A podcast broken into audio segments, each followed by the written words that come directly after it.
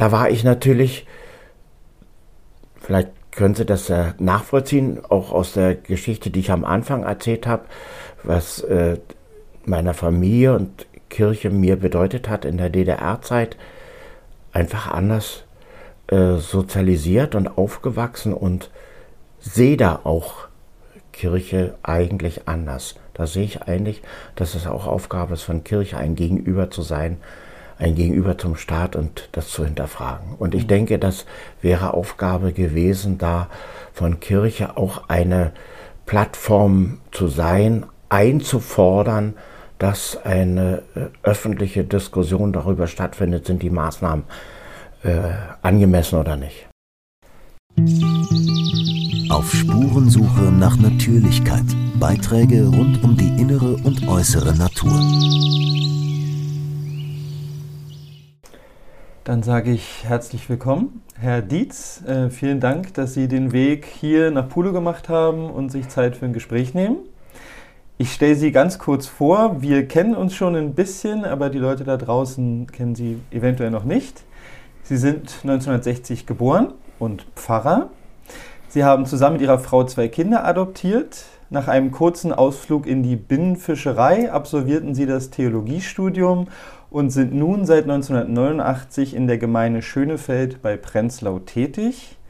Im Jahre 2015 erhielten Sie das Bundesverdienstkreuz. Aufmerksam geworden bin ich auf Sie ähm, relativ früh im Jahre 2020, als es um Corona-Maßnahmen ging und deren Verhältnismäßigkeit und Sie sich dazu geäußert haben. Darüber möchte ich mit Ihnen gerne sprechen, aber auch über Gott und die Welt sozusagen.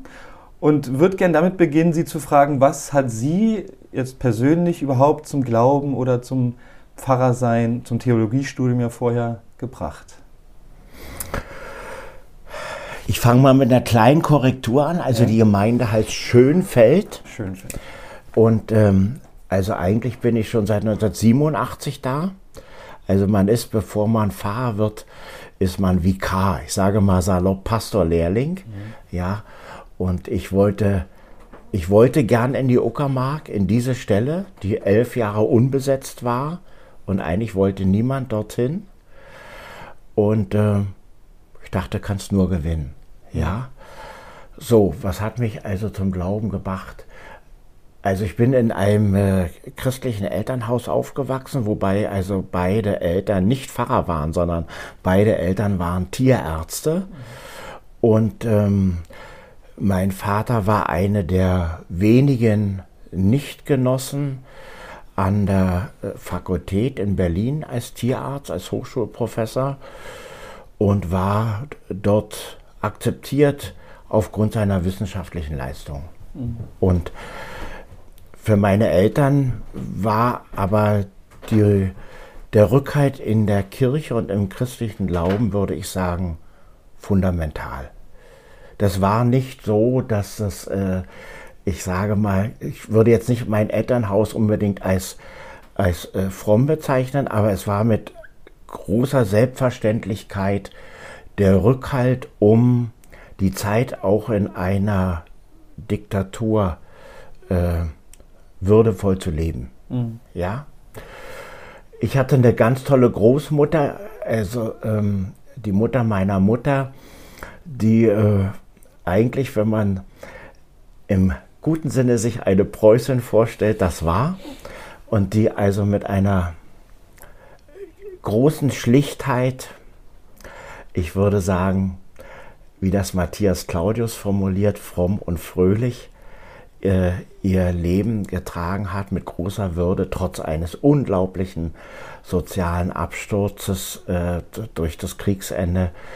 Und ähm, die, ähm, ich glaube mir, auch diese innere Glaubenseinstellung irgendwo vermittelt hat. Mhm. Ja, ja die auch mit ihrem äh, Mann, also schon auch im Dritten Reich, ich würde nicht sagen, dass sie im Widerstand waren, aber auch ein widerständiges Leben geführt haben, teilweise ihren Nachbarn versteckt haben, der Zentrumspolitiker waren und so weiter. Und ich denke mal, dass mich das sehr geprägt hat. Ich wollte im Ursprung in die Naturwissenschaften, wollte eigentlich Forstwirtschaft studieren, wo ich aber Abitur machte, war das eine ganz rote, erweiterte Oberschule. Und der Schuldirektor kam, also war Reserveoffizier, kam häufig in Uniform. Und es war ein unglaublicher Druck auf die äh, Abiturienten, ähm, freiwillig in Anführungsstrichen drei Jahre zu machen. Und, äh, drei Jahre Wehrdienst. Drei Jahre Wehrdienst zu machen. Und zum Schluss war ich der Einzige, der also nicht drei Jahre machte, ja. Mhm. Ja, bei ungefähr 60 männlichen Abiturienten und wurde also jede Woche vorbestellt, ja. Und da sagte er mir gleich, also Forstwirtschaft kannst du ja abhaken, da bist du ja auch mit bewaffnet, da kriegst du eine Beurteilung, dass das nichts wird. Und ähm, ich kriegte dann aber einen Studienplatz in der Binnenfischerei. Ich wollte eigentlich gerne in die Naturwissenschaften, habe auch in der Fischerei eine kurze Zeit gearbeitet, vor und nach meinem äh, 18-monatigen Grundwehrdienst, mhm. der so ja, zur DDR-Zeit üblich war. Hatte aber auch zu der Zeit eigentlich eine sehr schöne Zeit in äh, der Junggemeinde. Also das war, wo so sich die Jugendlichen getroffen haben nach der Konfirmation und mhm auch in der Jugendkanterei und habe mich da auch beheimatet gefühlt und dachte, Mensch, das ist so wichtig, dass das gibt mhm. eine andere Sicht auf die Dinge, ja. Und als ich dann äh, im Mil beim Militär war, also hier oben bei der Marine in Peenemünde äh, für anderthalb Jahre, ist mir, denke ich, schon innerlich auch der Glaube nochmal ganz wichtig geworden. Habe ich das für mich selber gemerkt, mhm. dass es mir wichtig war, ja. Ja, und ich bin da mit einem Freund, der heute Arzt ist in Halle und wir immer noch Kontakt haben. Wir waren im Prinzip die Einzigen, die davon Gebrauch gemacht haben, das auch rechtlich einzufordern, dass wir ähm, Sonntagsausgang zum Gottesdienst haben können. Das haben sich die wenigsten getraut oder in Anspruch genommen. Und so dass wir im Prinzip doch zumindest einmal im Monat oder so in Zinnowitz oder Koserow im Gottesdienst waren. Und das war schon eine, denke ich, prägende Zeit. Und ich hatte mir vorgenommen, also wenn es im Studium dann wieder losgeht, also eine äh, Werbung für irgendeine Form des Wehrdienstes, dass du das nicht machst. Und es war so, dass es wieder geworben wurde für den Reserveoffizier dass jeder freiwillig Reserveoffizier machen sollte. Mhm. Und das wollte ich nicht. Und da war ich auch der Einzige nach relativ kurzer Zeit. Und da erschien damals der Rektor der Universität bei meinem Vater und sagte also, wenn Ihr Sohn das nicht unterschreibt, dann können Sie nicht in den Ämtern bleiben. Also wurde das. Der Vater selber? Ja, mhm. ja, also sippenhaft, ja. Und äh, so, dass das dann war eine eine Zeit, im Prinzip war das für mich der Anstoß, der äußere Anstoß, zu gehen, zu wechseln. Es war äh, auch noch ein bisschen eine familiäre Auseinandersetzung, weil also mein Vater gerne seinen Sohn in der Naturwissenschaft sehen wollte. Und äh, wie gesagt, obwohl er eigentlich christlich gebunden war, aber dass er nun Priester wird, das, das hat er sich, glaube ich, nicht vorgestellt. Mhm. Ja, ja, also das äh, dauerte dann auch, da war auch so eine Woche bestimmt innerfamiliärer Kampf, muss ich nochmal sagen, ja, ja, aber wo mich auch meine Großmutter innerlich bestärkt hat und gesagt hat, du, wenn du innerlich davon überzeugt bist, mach das. Ja, und, mhm. so, und so kam das eigentlich. So, dass ich dann umgesprungen, umgesprungen bin und habe ähm, von 1980 bis 85 Theologie studiert an der Humboldt-Universität in Berlin. Und dann, und deswegen erzähle ich das, weil mir das eigentlich ganz wichtig ist, äh, fühlte ich mich aber so grün noch hinter den Ohren und dachte, eh, wenn du jetzt vor anderen Leuten stehst und denen ein bisschen versuchst, eine Lebensbegleitung, eine Lebenshilfe zu sagen, ist es vielleicht ganz gut, wenn du auch nochmal irgendwo richtig im Alltag jobst und da habe ich als Krankenpfleger gearbeitet. Ja, in einem Krankenhaus in Potsdam von 1985 bis 87. Und ähm, mein Vater war entsetzt. Ja, ich höre immer noch, wie er sagte, das ist ja schön, wenn wir dann mal so mit Freunden zusammensitzen und die sagen dann, ach, mein Sohn ist jetzt äh, dort Architekt oder mein Sohn ist jetzt Bauingenieur und mein Sohn ist das. Und ich sage dann, und mein Sohn ist pflegerische Hilfskraft. Mhm. Aber gut, okay, er hat sich dann auch damit abgefunden. Und für mich war das eine ganz schöne, ganz wichtige Zeit. Also erstmal voll im Schichtdienst zu arbeiten. Und ich habe manchmal gedacht, um Himmels Willen, wenn du jetzt noch Familie hättest, mhm. Kinder, Hausaufgaben machen müssen. Du meine Güte, was leisten die Krankenschwestern da? Und es war, das war ein evangelisches Krankenhaus mit einer ganz tollen Krankenseelsorgerin und die mich eben auch dazugenommen hat, die auch Stunden am Bett gesessen hat bei Sterbefällen und wo ich auch einfach lernte, zum Beispiel am Sterbebett oder auch mit anderen zu beten. Das lernt man nicht im Studium, das kann mhm. einem keiner beibringen. Das kann man nur erleben, wenn man mit dabei ist, ja. Mhm. Und diese Scham vielleicht auch zu überwinden, ja. Mhm. Sowas Persönliches anzusprechen, ja. Äh, das habe ich da gelernt, ja. Und das ist natürlich beeindruckend, wenn man ähm, einen Patienten äh, Wochen umsorgt hat und sieht, dass er im Sterben liegt und das sich über Tage hinzieht und er schon über Tage nicht mehr spricht, ja, kann ich mich sehr gut noch an eine Frau erinnern und dann die Krankenseelsorgerin dort am Bett sitzt und den Psalm 23 spricht, der Herr ist mein Hirte und plötzlich spricht die Patientin das mit, nicht? Mhm. Und äh, eine Stunde später war sie eingeschlafen, mhm. hatte ihre Himmelsreise angetreten. Mhm. Also das vergisst man nicht. Ja, also das war eine sehr schöne Zeit, muss ich mal sagen. Und dann ist es so, dass man sich wieder bei seiner Landeskirche meldet. Meine Landeskirche war Berlin-Brandenburg. Da habe ich mich dann wieder ge gesagt, so, jetzt bin ich soweit, dass ich auf die Leute losgelassen werden kann oder will. Und, und ähm, damals war Ulrich Schröter, war, es gibt sozusagen immer einen Ausbildungsdezernenten, der einen an eine Stelle schickt. Und er hatte den Ruf, generell die Leute dorthin zu schicken, wo sie nicht wollten. Und ich weiß nicht, irgendwie hatte er wohl im Vorfeld was Positives an mir gefunden. Jedenfalls hatte er für mich erstaunlicherweise den Havelberger Dom vorgesehen, also für viele eine Traumstelle. Und ich hatte gesagt, nee, da will ich gar nicht hin, ich will nach Schönfeld. Und da war er so schockiert, dass er gesagt hat, also wissen Sie, das überlegen Sie sich mal, ich schreibe das mit Bleistift ein. Rufen Sie mich morgen mal an, ob Sie das wirklich wollten. Das ist seit elf Jahren unbesetzt und eine Katastrophe und alles so. Und ja, ich bin heute noch da. Mhm. Ja. ja, so ist die Situation. Also so bin ich dazu gekommen. Mhm. Ja. ja. Eindrucksvolle Geschichte. Ähm, dann machen wir einen kleinen Zeitsprung. Ja.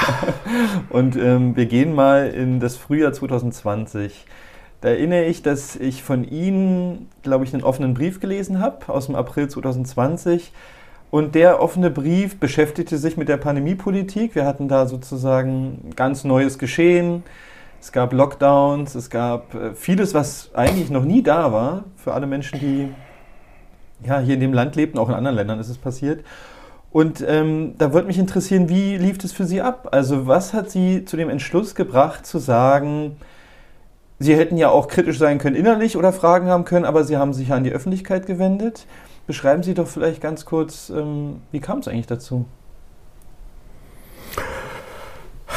Also ich muss mich jetzt natürlich noch mal erinnern, das ist jetzt über drei Jahre her.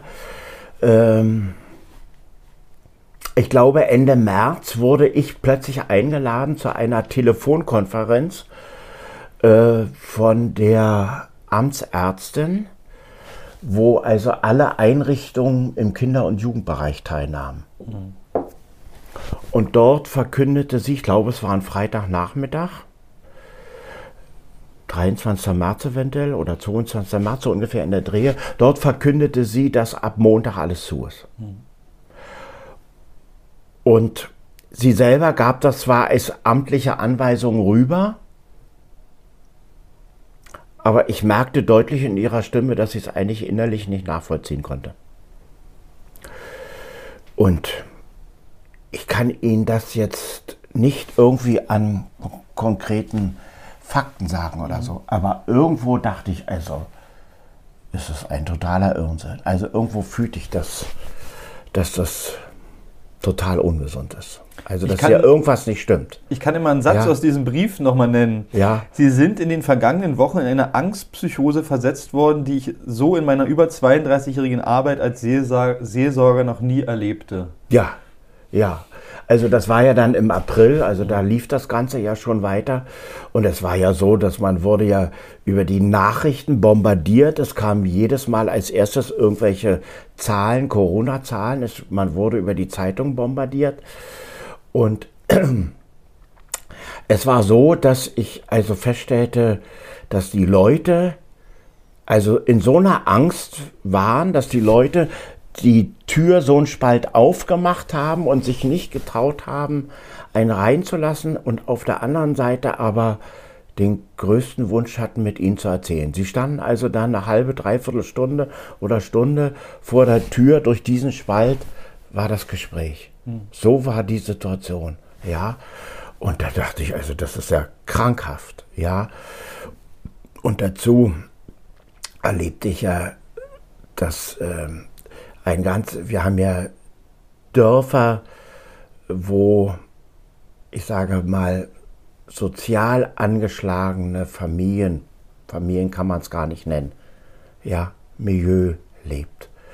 Und wo die Kinder eindeutig in den Einrichtungen, in der Kindertagesstätte oder in der Schule äh,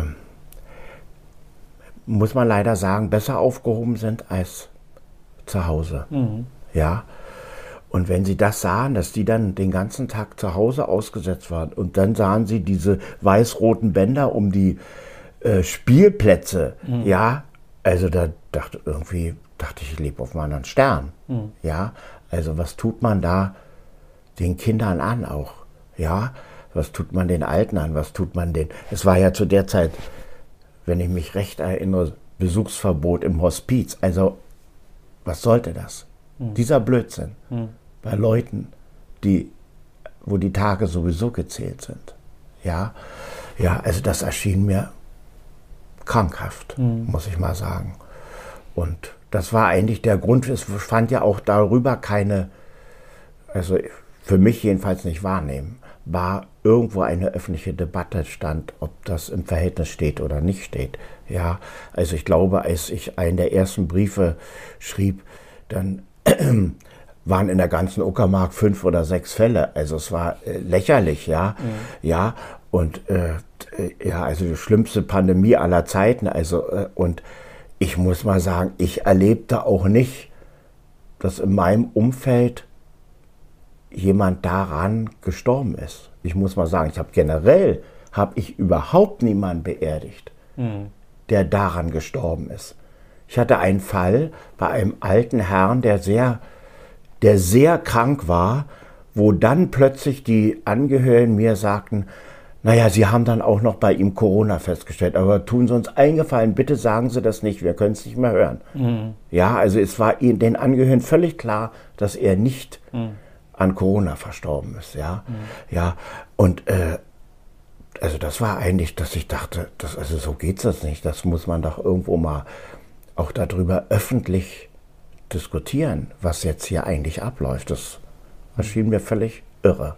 Hatten Sie aufgrund der Situation, die wir da hatten, auch äh, Angst davor, sich also öffentlich zu äußern? Weil ich meine, die Kritik innerlich mittragen können ja viele, aber wie war es für Sie dann zu sagen, also jetzt, das muss doch jetzt mal in die Öffentlichkeit?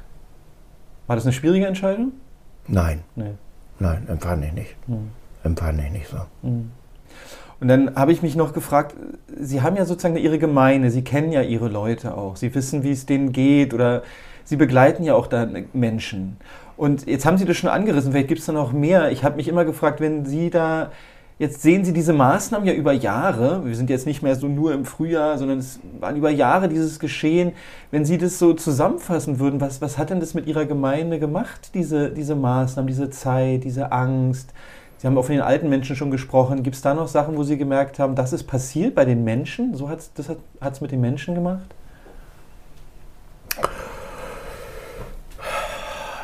Ich würde schon sagen, dass äh, äh manche Leute sich zurückgezogen haben. Ja, ich meine, ein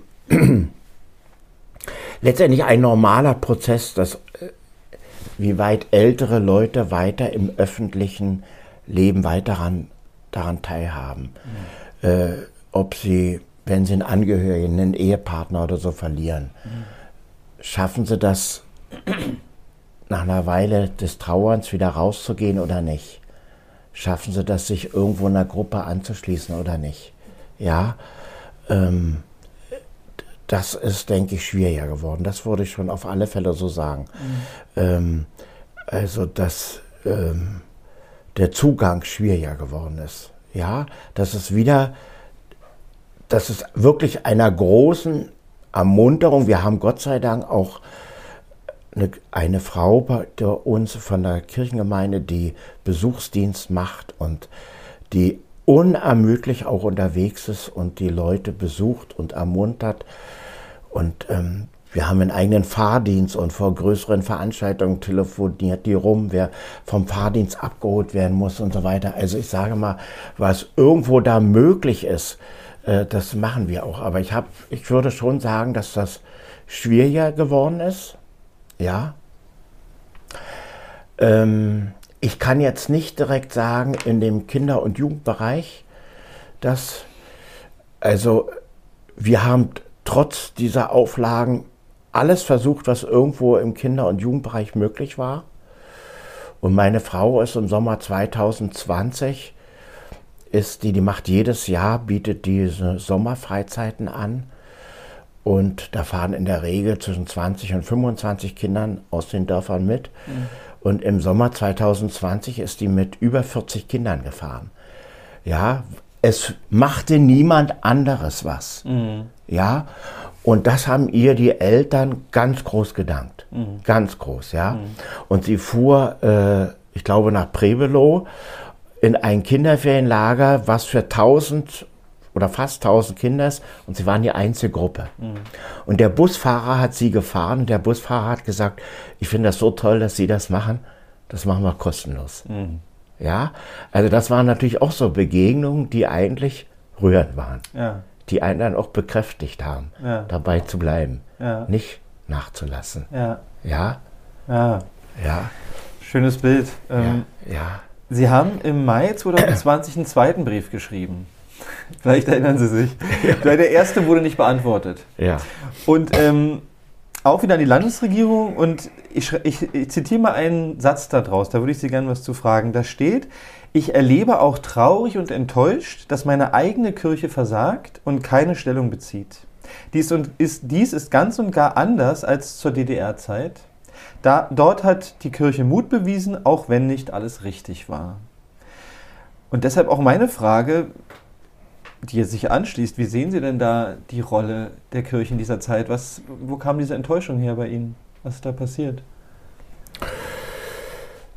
Also ich hätte mir gewünscht, dass gegen diese Angst- und Panikmacher äh, eine offizielle Verlautbarung kommt. Mhm. Ja, denn ich denke, dass Angst und Panik immer ein ganz schlechter Ratgeber ist und das hat sich ja auch bestätigt, ganz und gar. Und ähm, das Schweigen, das hat mir sehr wehgetan. Mhm. Ja, ich muss sagen, dass äh, damals auf diesem Brief, der ja auch an die meine Landeskirche ging, äh, äh, mein zuständiger Bischof mich dann angerufen hat, ja, und wir eine ganze Weile äh, äh telefoniert haben und er das gehört hat, mhm. was ich gesagt habe. Mehr aber auch nicht. Ja. Ja. Ja.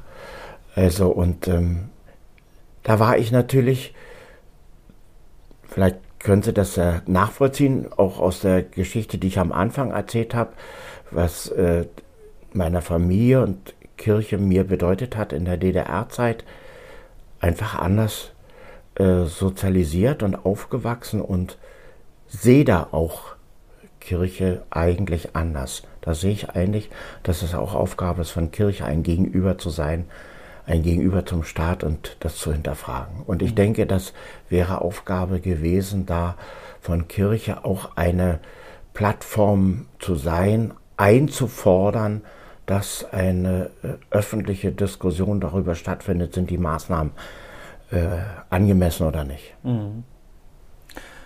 Und wir haben ja dann ähm, glaube ich, sogar den Papst, der irgendwann im August 2021 sagte, sich mit den zugelassenen Impfstoffen impfen zu lassen sei ein Akt der Liebe für sich, für seine Familie und Freunde sowie für alle Völker. Äh, an diese Aussprache erinnerte ich mich, als ich mich auf Ihr Interview vorbereitete und dachte, seit wann gibt eigentlich der Papst Empfehlungen für medizinische Behandlungen? Haben Sie das verfolgt, als diese Empfehlung kam? Also, wisst ihr, irgendwann habe ich da mal aufgehört, das zu verfolgen, denn äh, also wer hat plötzlich alles Empfehlungen gegeben für medizinische Behandlung? Also nicht nur der Papst, also auch äh, die äh, EKD-Ratsvorsitzenden haben solche Empfehlungen abgegeben und die Bischöfe haben solche Empfehlungen abgegeben und ich habe äh, Briefe gekriegt von Bauern, die mir plötzlich also empfohlen haben, dass ich die Kirche aufmachen sollte und da impfen, äh, impfen, äh, impfen zulassen sollte, ein Impfzentrum machen sollte. Also von Bauern, wo ich ganz erstaunt war, also was die sich so äh, doch anmaßen, für Empfehlungen zu geben und so weiter. Also irgendwann hatte ich eigentlich keine Lust mehr, diese Empfehlung, mich diesen Empfehlungen auszusetzen. Ja, ja, verständlich. Ja. Sie haben es dabei aber nicht belassen bei diesem zweiten Brief, sondern Sie haben irgendwann begonnen, kritische Geister in Ihre Kirche einzuladen. Ich hatte auch einmal die Ehre, äh, dort lesen zu dürfen. Da würde ich Sie fragen, was hat Sie dazu bewegt, eigentlich zu sagen, ich lade jetzt hier Leute ein, ich mache jetzt hier Abende dazu und vielleicht gab es auch Augenblicke, die Sie als sehr besonders erinnerten, als das geschehen ist. Also ich muss als Zwischenstufe dazu sagen, dass ähm, also auf den zweiten Brief, wenn ich mich recht erinnere, kam eine Reaktion äh, von der Grünen Fraktion im Brandenburger Landtag, die mal kommen wollte, aber dann nie wieder gekommen ist. Und ähm, dann war es so, dass also angeboten war von der brandenburgischen Landesregierung, dass also äh, Kindersommerfreizeiten besonders gefördert würden und wir uns darum bemühten und es passierte gar nichts. Also an bürokratischen Aufwand und Wust äh, klemmte das. Die konnte ja, wie ich vorhin gesagt habe, trotzdem stattfinden, dank unheimlich vieler privater Spenden. Mhm. Und mich hat das so geärgert, dass ich am 1. August, dass meine Familie und ein Freund von mir am 1. August zu der großen Demonstration nach Berlin gefahren sind. Mhm.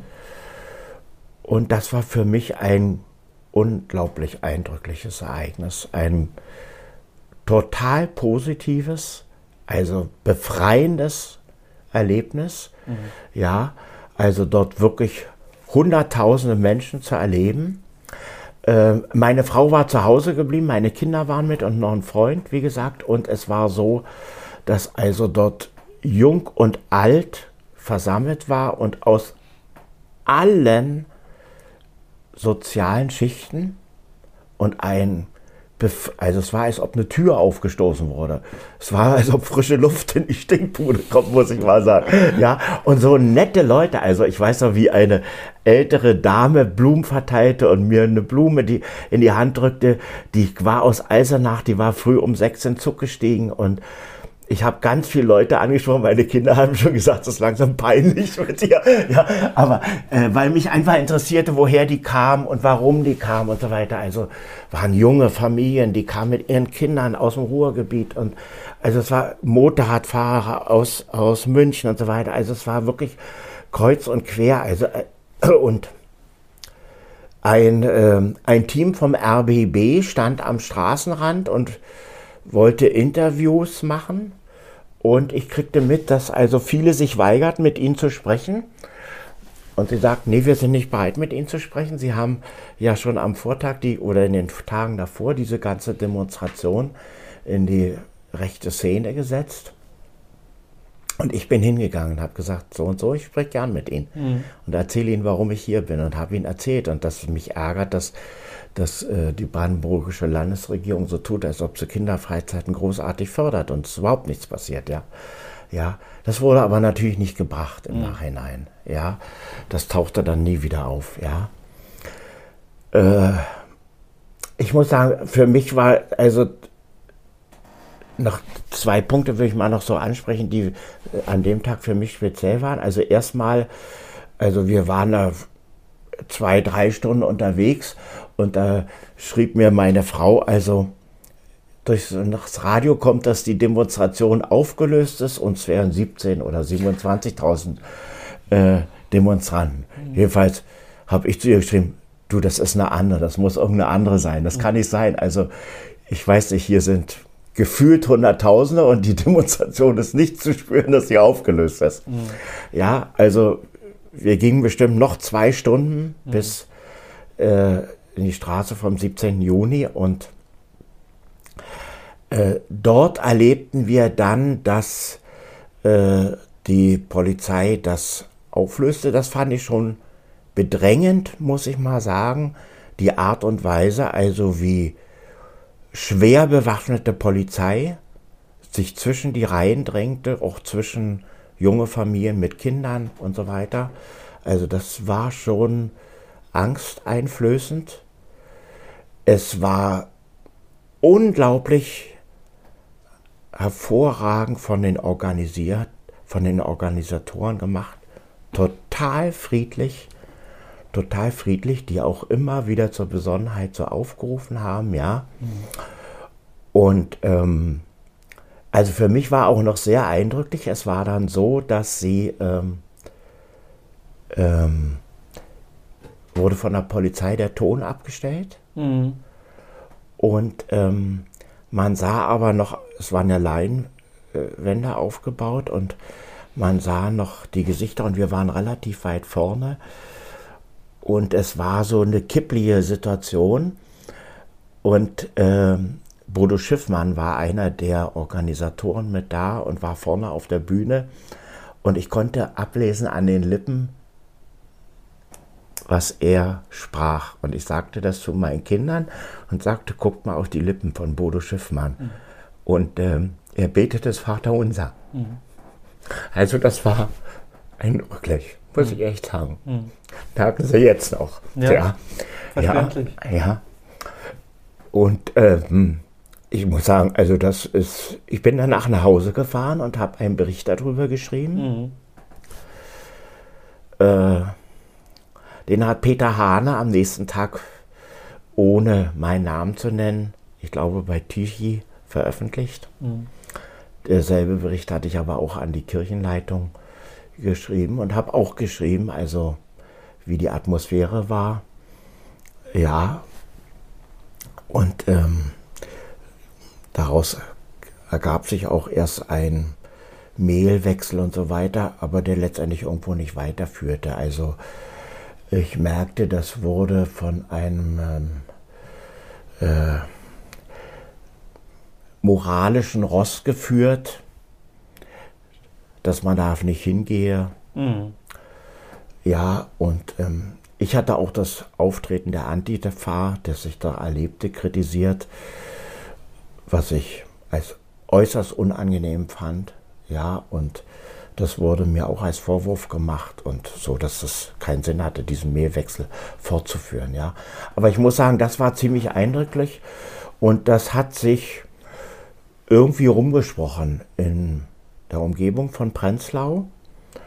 Und eine Weile später bin ich von der, vom Uckermark-Kurier angerufen worden, ob ich bereit wäre, über mhm. diese Demonstration zu berichten. Und das ist auch passiert auf einer ganzen Seite, die eingeschlagen hat. Mhm. Wenn ich mich recht erinnere, war das Ende August 2020 oder 21. 2000, äh, August 2020 oder Anfang September 2020. Ja, und da war eine ganze Seite im Bericht. Und zwei Tage später äh, nahm natürlich über die Zeitung mein direkter Vorgesetzte Stellung und versuchte mich auch teilweise in die rechte Ecke zu stellen. Und dann folgte eine Woche lang in der Zeitung ein Leserbriefdiskussion. Und die war zu 70, 80 Prozent. Also sehr positiv für mich bestärkend, muss mhm. ich mal echt sagen. Mhm. Und da haben sich auch Leute aus dem öffentlichen Leben Ja, also auch äh, der ehemalige Vizelandrat, der amtierende Vizebürgermeister von Prenzlau und so weiter. Also unglaublich positiv geäußert. Mhm. Ja, äh, das hat mir schon den Rücken gestärkt, das muss ich schon sagen. Mhm. Das ich, sage ich schon ganz dankbar auch so mhm. an die Leute. Mhm. Das muss ich schon sagen, ja.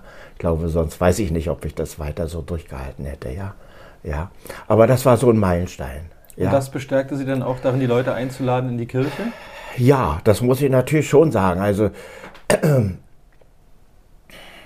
ich habe ja dann äh, natürlich das weiter verfolgt und dachte also irgendwo äh,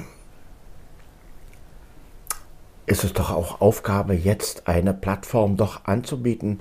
Es ist eine Aufgabe von uns als Kirche, eine Plattform anzubieten, äh, auch wo Leute mal zu Wort kommen, die jetzt mundtot gemacht werden. Ja, also ich erlebte das ja, dass hochrangige Wissenschaftler, ja, äh, plötzlich also nicht mehr auftreten sollten, ja, und nicht mehr zu Wort kamen oder so weiter, ja, ja, und ähm, und äh, nee, ich, entschuldigen Sie, ich muss gerade noch mal zwischendurch so lachen, weil ich gerade noch mal, das muss ich so einfügen, weil ich das auch so eigentlich so lustig fand, ja, bei der Demonstration am 1. August, ja, es hatte irgendein, ich komme jetzt nicht auf den Namen, ein, ein Dresdner Künstler hatte eine Art runden Tisch gemacht in Dresden, wo er Ministerpräsident Kretschmer äh, eingeladen hatte und auch Professor Bakti da war. Mhm.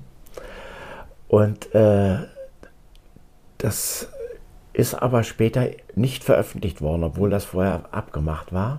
Und dieser Dresdner Künstler war mit einer großen Mahatma Gandhi äh, ähm, Figur, also von Dresden nach Berlin gewandert.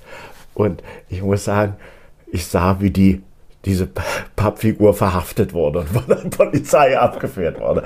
Also, äh, naja, man muss sagen, Gott sei Dank konnte, kann man das mit schwarzem Humor ertragen, aber eigentlich ist es fürchterlich und bezeichnend, ja. ja. Also das jetzt nur mal als Einschub. Ja. So, und jetzt so zurück und äh, das hat mich natürlich schon ermutigt, weil ich denke, das war, ist jetzt Aufgabe so, kann ich nur sagen, so habe ich auch DDR-Zeit erlebt, dass dann also den Leuten, die mundtot gemacht werden, eigentlich mal eine Plattform bieten muss und den Leuten auch helfen muss, äh, vor allem zu einer eigenen Sicht zu kommen. Mhm. Ja, also sie als mündige Leute zu behandeln, dass sie selber entscheiden können, was passiert jetzt eigentlich und wie verhalte ich mich zu dem Ganzen. Mhm. Und so kam das. Ja, der erste Abend war, der war ein Abend mit Paul Brandenburg mhm. im Januar 21. Ja, der mir total eindrücklich ist. Total eindrücklich. Und ich glaube, ich habe an dem Abend, ich habe noch nie so viel Dankeswort-App-Nachrichten gekriegt äh, nach diesem Abend äh, an, wie, also wie nach diesem Abend, mhm. muss ich echt sagen. Für viele Leute war das eine Befreiung, auch aus dieser Angstpsychose, diesem Angstdruck, mhm. muss ich echt sagen. Mhm. Ja, was mir wichtig war, und so haben wir es immer gemacht, all die Veranstaltungen, Sie haben es ja selber erlebt, dass es ganz klar immer auch einen geistlichen Rahmen hatte. Mhm. Immer auch mit einem Wort, mit einem Gebet, auch mit einem Vater unseren Segen abgeschlossen war.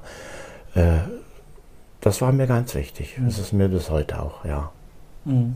ja. Und was Sie jetzt beschreiben, ähm, dass die Kirche gibt Leuten einen Ort, die mundtot gemacht werden. Sie haben auch gesagt, dass Leute eigene Entscheidungen treffen können.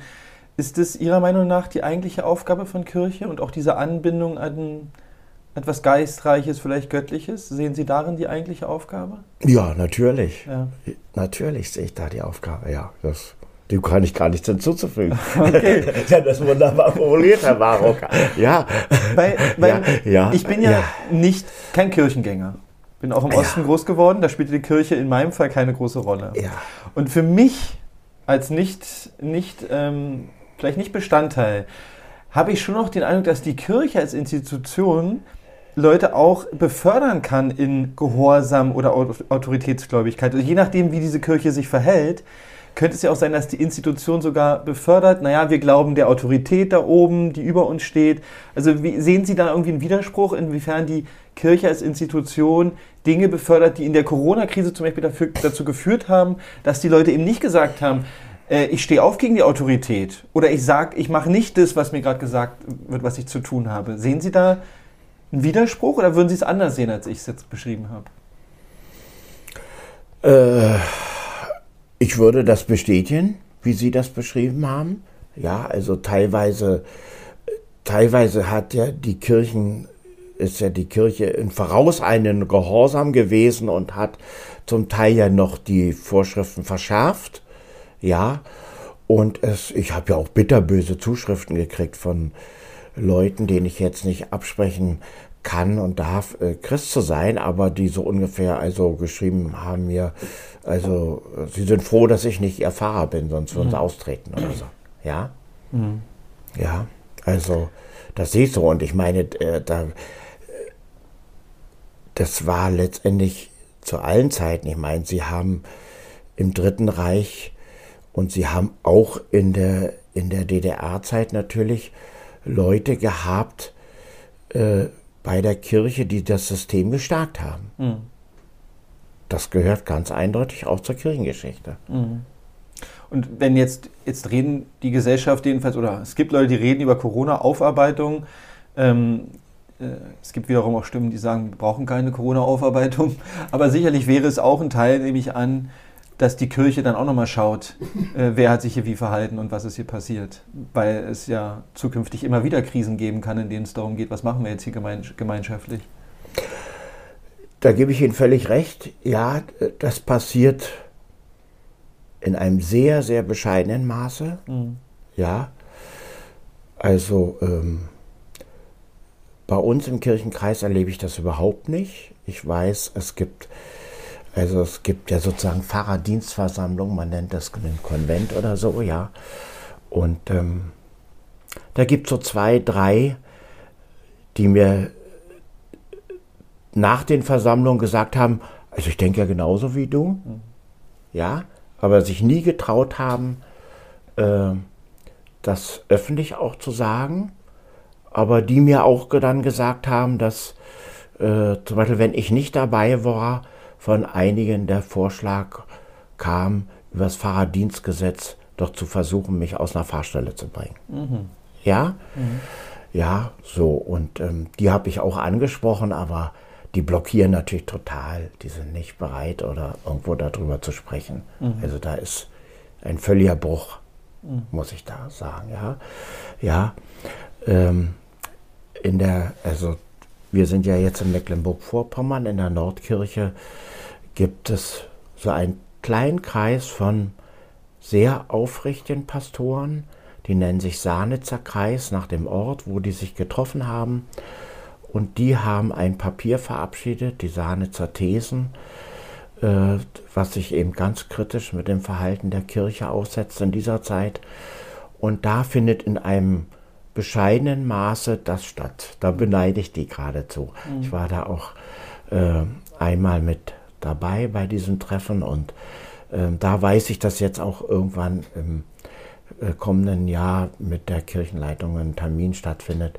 Also da findet das in bescheidenem Maße statt, aber es wäre natürlich eigentlich dringend nötig, dass es mehr stattfindet. Mhm. Ja.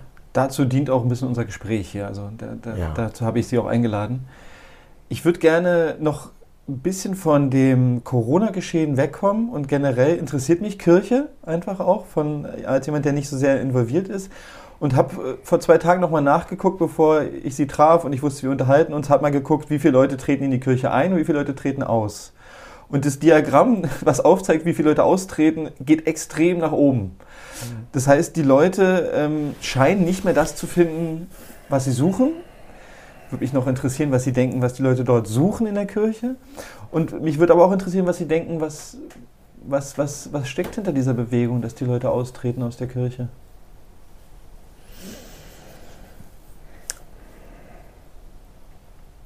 Nach, äh, nach meinem Erleben ist, sind die Beweggründe sehr vielfältig.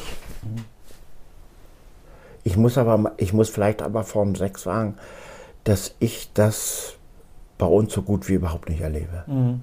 Wir haben so, also es ist gar nicht nennenswert, was wir an Austritten haben. Ja, ich habe mal ganz klar von Eltern, wo die Kinder jahrelang in unsere Gruppen gekommen sind und ich dann Besuch gemacht habe und äh, bei den Eltern, ob nicht man mal darüber spricht wegen Taufe und Konfirmation, habe ich mal den ganz klaren Gesatz gehört, sagen Sie mal, Herr Pastor, haben Sie noch nicht mitgekriegt, dass der Kommerz gewonnen hat?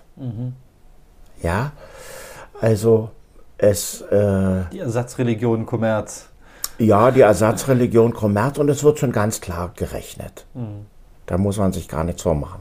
Ja, es wird schon ganz klar gerechnet. Äh, also gut, wenn ich mir das spare, kann ich ja vielleicht auch diese oder jene Reise machen. Ja, ja. Ich muss mal sagen, ich würde nicht sagen, dass jeder, der aus der Kirche austritt, seinen Glauben verliert. Ja. Ähm, und wir haben bei uns eigentlich, weil wir gesehen haben, wie die Entwicklung läuft und ähm, dass die Gemeinden kleiner werden, weil ähm, die, ich sage mal, die älteren Leute, für die das selbstverständlich waren, äh, sterben und es kommen keine neuen zu. Die Regionen, Dörfer werden auch kleiner. Also das Dorf, wo selber unsere Fahrstelle ist, das hatte 1987 über 250 Einwohner und hat jetzt nicht mal mehr 150. Ja, ja also das macht ja was deutlich. Aber ähm, haben wir schon gesagt, ähm, wir wollen alles tun, dass Kirche auch in einer Region existieren kann, wo es nicht davon abhängig ist, von der Kirchensteuer. Ja, ich erlebe nicht auf der anderen Seite immer wieder, dass Leute zu mir sagen, die, die nicht in der Kirche sind. Also wenn es euch hier nicht gäbe, würde ich schon wegziehen. Es ist ja nicht mehr zum Aushalten. Ja. Ja, vor ein paar Tagen hatte ich ein Gespräch mit unserer Ärztin, die Kirchenmitglied ist. Die ist jetzt so eine pensionierte Ärztin und ist Kirchenmitglied, aber jemand, der jetzt kein aktives oder so weiter. Ja, sie kommt so ein, zweimal im Jahr. So, und da hat sie gesagt, hat sie so gesagt, weil viele Leute jetzt wissen, dass wir in anderthalb Jahren in den Ruhestand gehen, hat sie gesagt, das wird eine Katastrophe. Sie haben unseren Dörfern Würde gegeben. Ja? Das ist ein schönes Kompliment. Ja, sehr schönes. Ja, sehr schönes. Hat mich gerührt, ja. Also, Ja. das sehe ich eigentlich als Aufgabe der Kirche, ja. Ja. Ja.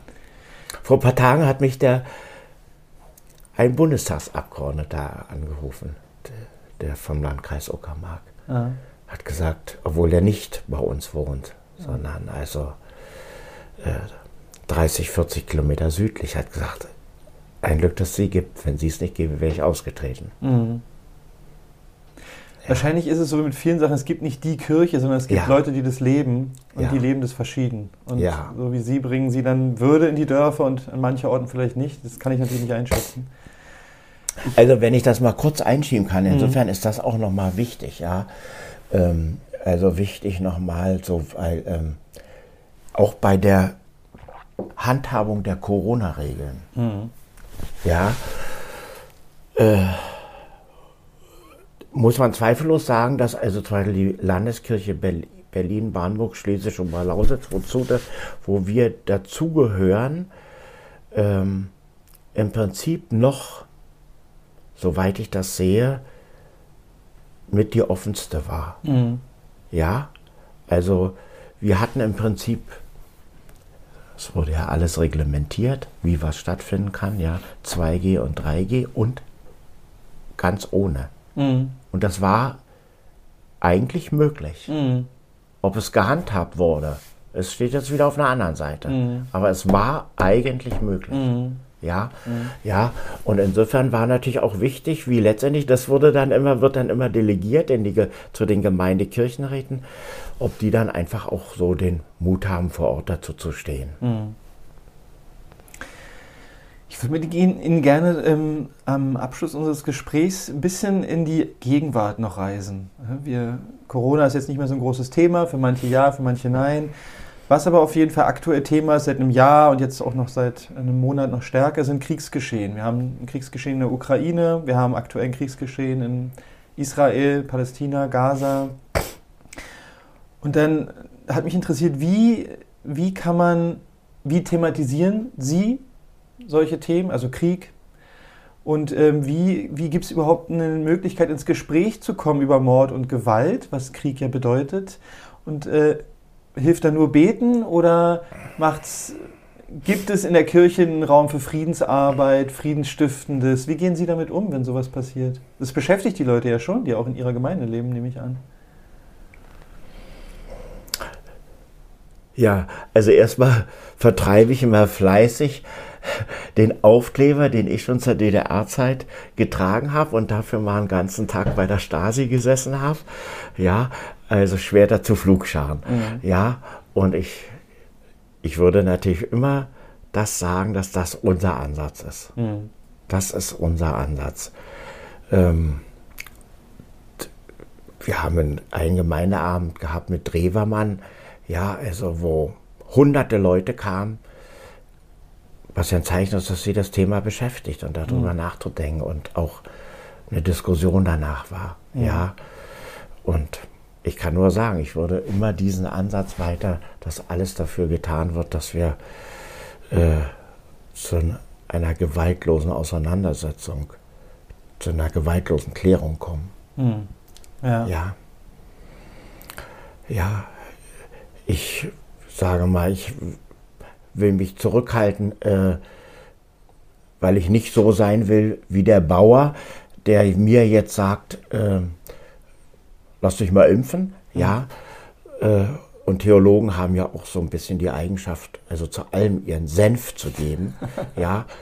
Und das möchte ich nicht, sondern ich bin ein Dorfpfarrer und will für meine Leute da sein. Und wie gesagt, ich würde das immer als Devise vertreten versuchen, zu einer gewaltlosen Klärung zu kommen. Ja. Weil es gibt ja auch Stimmen in der Kirche, die das anders sehen. Ich habe mal im Vorhinein auch mal recherchiert und hier zitiert, seit Beginn des Ukraine-Kriegs diskutiert die evangelische Kirche über ihre Friedensethik. Nun hat sich auch die Militärseelsorge positioniert. Sie sagt nicht nur Ja zur militärischen Unterstützung der Ukraine, sie sieht darin sogar eine Pflicht. Das heißt also, es scheint auch in der Kirche ähm, Stimmen zu geben, die zum Beispiel sagen, wir unterstützen jetzt mal eine Seite, weil wir der Meinung sind, das ist das Richtige. Ja, das ist so. Ich würde das so nicht, ich würde das nicht so wiedergeben. Mhm. Und ich bin auch da ganz stark angegriffen worden, zum Beispiel, weil ähm, Tino Eisbrenner bei uns aufgetreten ist, ja, mit einem Friedensprogramm und der auch eine etwas andere Sicht als die offizielle Sicht hat äh, auf den Konflikt zwischen Russland und der Ukraine. Ja, mhm. also äh, da denke ich, es gilt genauso wie das äh, vorher das Thema, was wir hatten, dass Kirche da eine Plattform sein muss, um sich darüber auszutauschen mhm. und ins Gespräch zu kommen. Mhm. Ja was ja schlussendlich Verbundenheit oder Verständnis schaffen kann. Und ja. ich dachte immer, dass das so der Kern auch dieser Arbeit ja. ist. Äh, Nächstenliebe kann ich ja nur entwickeln, wenn ich den anderen kenne und verstehe. Ja, das ist so. Und ich glaube nicht, dass Jesus irgendwo äh, äh, Hemmung hatte, mit anderen Leuten zu sprechen, die ja. nicht seiner Meinung waren. Ganz im Gegenteil, er ist zu denen gegangen. Ja. Ja, also das empfinde ich dann schon neu, wenn ich da Kirche erlebe. Das ist ja auch, habe ich ja auch so erlebt, dass dann plötzlich die Kontaktschuld äh, einem vorgeworfen worden ist und so weiter. Ja, damit mhm. gearbeitet wurde. Mhm. Herr Dietz, ähm, ich weiß, dass Sie relativ zügig wieder in Ihr Dorf müssen, weil Sie haben heute noch was vor. Was, was, was, äh, was ist Ihr nächster Termin, wenn Sie jetzt hier losfahren? Ja, wir haben heute Nachmittag Martinsumzug was eigentlich zwei Tage zu spät ist, aber das hängt ja immer an verschiedenen organisatorischen Dingen. Ja, und ähm, da bin ich, bin ich gefragt, weil ich unseren Posaunenchor sozusagen mit anführen muss. Als erste Trompete, die hoffentlich möglichst viele Töne trifft. ja. Dann, äh, ja.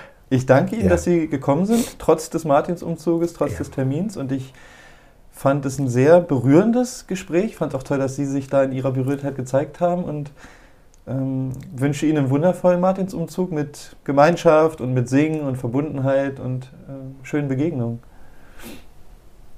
Danke, danke. Schön, dass ich hier sein konnte bei Ihnen. Sehr gerne. Ja. Auf Spurensuche nach Natürlichkeit.